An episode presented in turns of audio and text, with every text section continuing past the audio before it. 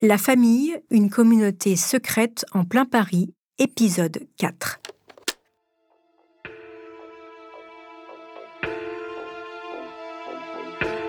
Vous l'aurez compris, la famille est une communauté difficile à définir. Un groupe religieux, tous cousins, au sein duquel beaucoup ne pratiquent pas. Une société discrète, un clan fermé. Quoi qu'il en soit, que ce soit à Malrevers ou à Paris, il y a deux règles immuables. La fin des temps approche et toute sortie du groupe est définitive. Le long travail d'enquête des journalistes Suzanne Privat et Nicolas Jacquard du Parisien nous a permis de découvrir ce qui lie les Thibou, Ave, Pulin, Sanglier, Maître, Standose, Fer et Déchelette. Mais cette vieille communauté garde une grande part de mystère. Vous écoutez Homicide, je suis Caroline Nogueras.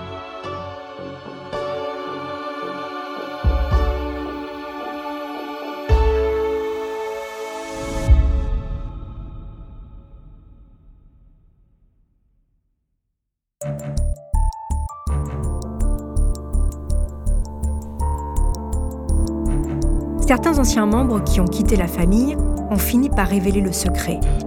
À commencer par Alexandre, dont les enfants et la femme sont encore dans la famille. Il a contacté le reporter Nicolas Jacquard, mais aussi Joseph Fer, l'ancien enfant battu par le gourou de Malrevers.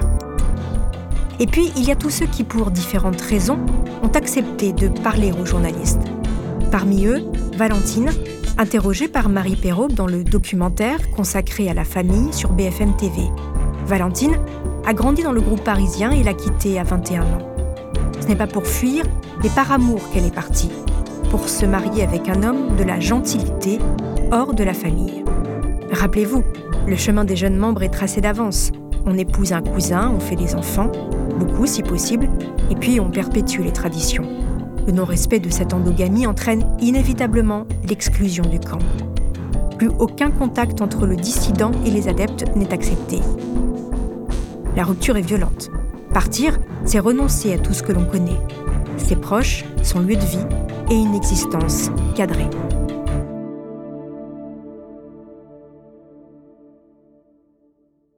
Une fois parti, raconter les dessous de la famille reste compliqué. Le poids du secret toujours. Alexandre, lui, a décidé de tout dire sur sa page Facebook. Notre démarche est bienveillante et laïque. Elle a pour but de combattre idéologiquement la fermeture qui caractérise à elle seule la communauté et la famille. Une secte située en plein Paris qui crée tant de souffrances et de tard. Le quarantenaire dissident dénonce le groupe qui l'empêche de voir ses enfants et sa femme rester dans la famille.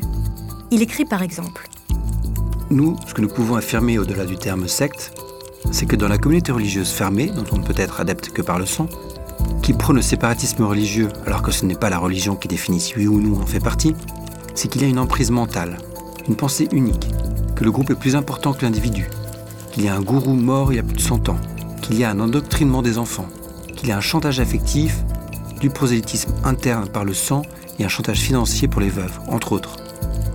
Et surtout, cette fermeture avec le monde extérieur et cette endogamie qui engendre tard, maux, drames et souffrances une mine d'informations pour l'extérieur, mais qu'il expose aux nombreuses insultes et démentis des membres actuels. C'est aussi Alexandre qui alerte la Mivilude, la mission interministérielle de vigilance et de lutte contre les dérives sectaires, en 2015. Je vous lis les conclusions du rapport. L'obligation de dissimuler l'existence même de la famille n'est pas contraire aux lois de la République, bien qu'elle appelle aussi à la vigilance sur la situation des mineurs élevés dans ce contexte l'isolement par rapport au monde extérieur constituant une menace. Ce qui veut dire que légalement, la famille ne serait donc pas vraiment un danger.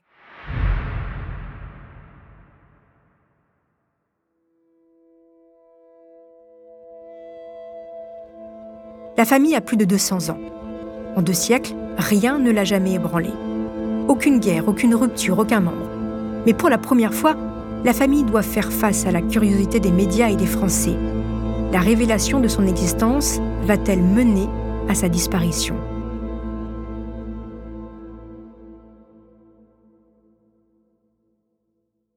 Avant de continuer cet épisode, nous voulions vous remercier pour votre fidélité. Si vous voulez continuer de nous soutenir, abonnez-vous à la chaîne Bababam Plus sur Apple Podcast. Cela vous permettra une écoute sans interruption ou bien écouter ce message de notre partenaire sans qui ce podcast ne pourrait exister. Ne partez pas, on se retrouve tout de suite après.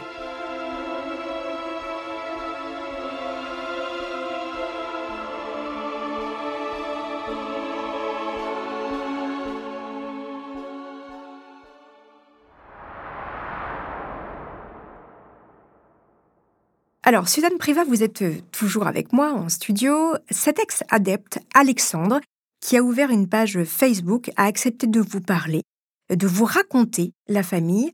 À votre avis, qu'attendait-il de vous? Pourquoi à ce moment-là, il décide de, s'épancher sur euh, sa vie euh, dans cette communauté, à vous qui étiez une voisine de la communauté? Alors, ce qu'il attendait de moi, j'en sais foutre rien, en fait, pour dire la vérité. Et je sais toujours pas. Moi, je sais que je, sais pourquoi je l'ai contacté parce que euh, c'était un peu trop un miracle depuis le début. Je suis tombée sur lui par hasard, je l'ai, euh, je l'ai retrouvé par hasard. Suis tombée sur le moment où il a mis sa page Facebook par hasard. Bon, il n'y a pas de hasard. Il n'y a, a, pas de. si, il y, a, y a du hasard maintenant. En, ce qui me concerne, c'est que c'est que du bon hasard. Et dans un jour, je me suis dit bon, je vais le contacter. Donc je lui écris sur Facebook et, il, me, renvoie une bordée d'injures. Ok. Et puis euh, là, je, je l'appelle. Et, et, puis, et puis on se parle. Et à la fin, il fait Oh, je n'ai pas confiance en vous. Je fais Bah, ça tombe bien, moi non plus. Et donc, ça a commencé, ça, ça a commencé comme ça. Et voyons-nous. OK, chaud, voyons-nous. Je pars, euh, à, sa rencontre dans un village paumé de Seine-et-Marne, euh, quelque part en mars 2020.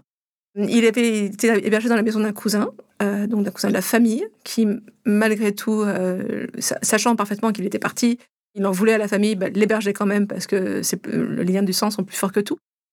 Donc, il m'a accueilli là, un peu en secret, en disant surtout pas qu'on sache que, vous êtes là. Et on a parlé, parlé, parlé, parlé.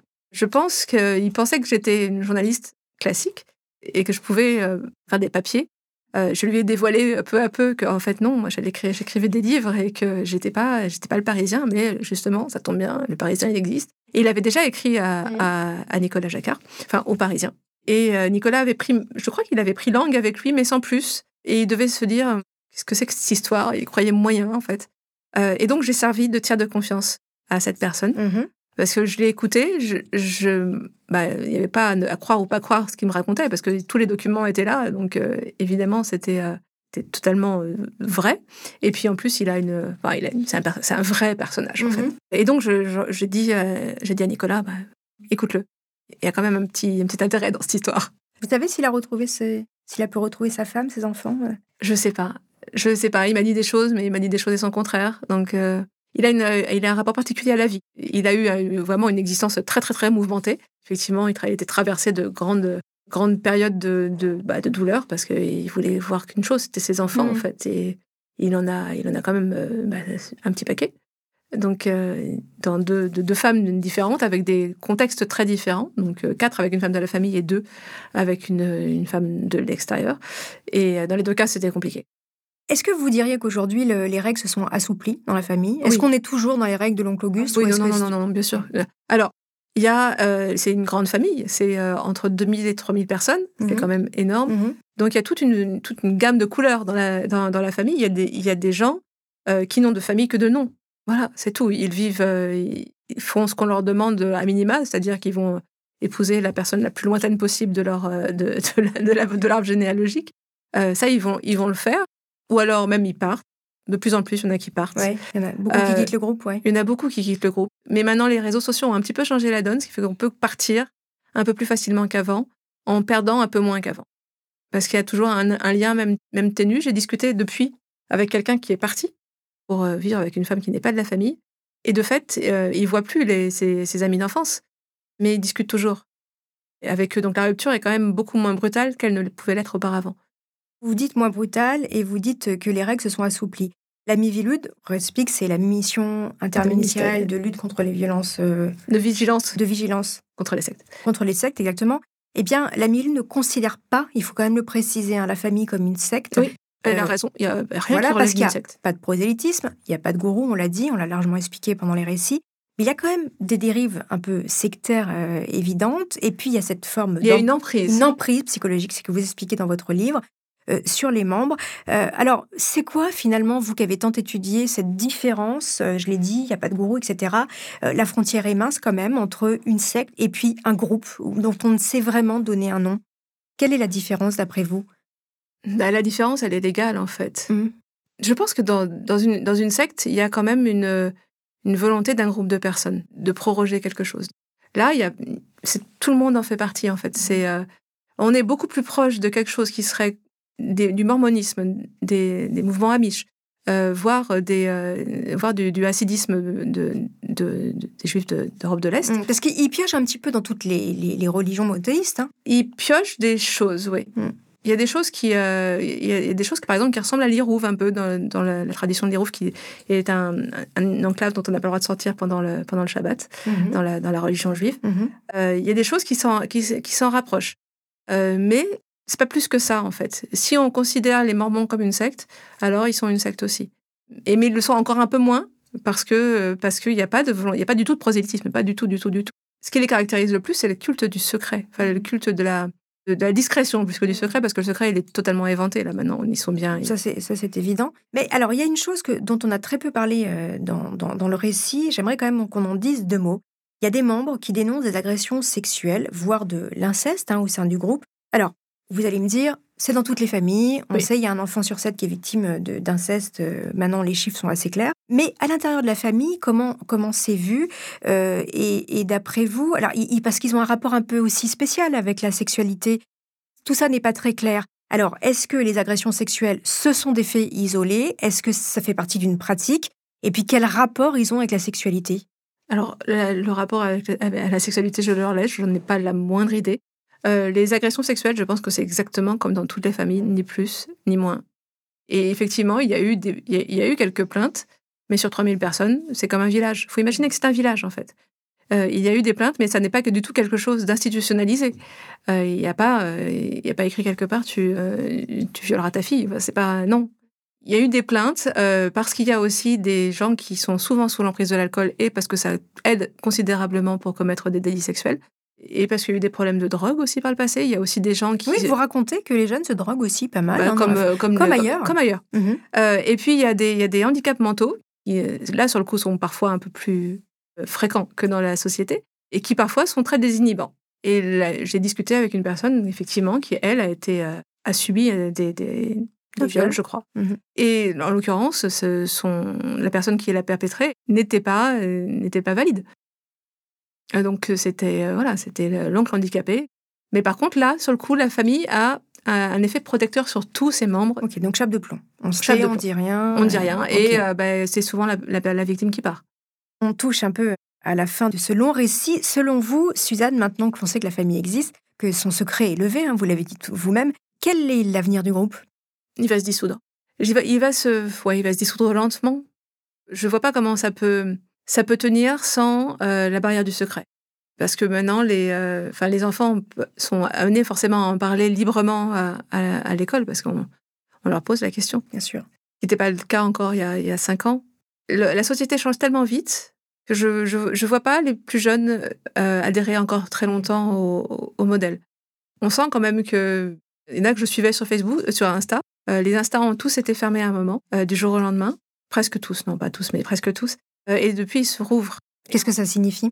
Bah, ça veut dire qu'ils ont envie de se connecter à la société. Et non seulement ils se rouvrent, on se rend compte que dans les abonnés, bah, il y a beaucoup plus de gens que les gens de la famille maintenant. Donc euh, il y a une ouverture qui se produit lentement. Je pense que ça va être un mouvement lent, mais ça va rester, ça va peut-être devenir une, sorte de communauté de, de sentiments, un, peu, un truc un peu un, un peu- Hybride hybride, oui, où il y aura juste une envie de rester ensemble avec une histoire forte parce qu'ils ont quand même un bagage, euh, un patrimoine unique.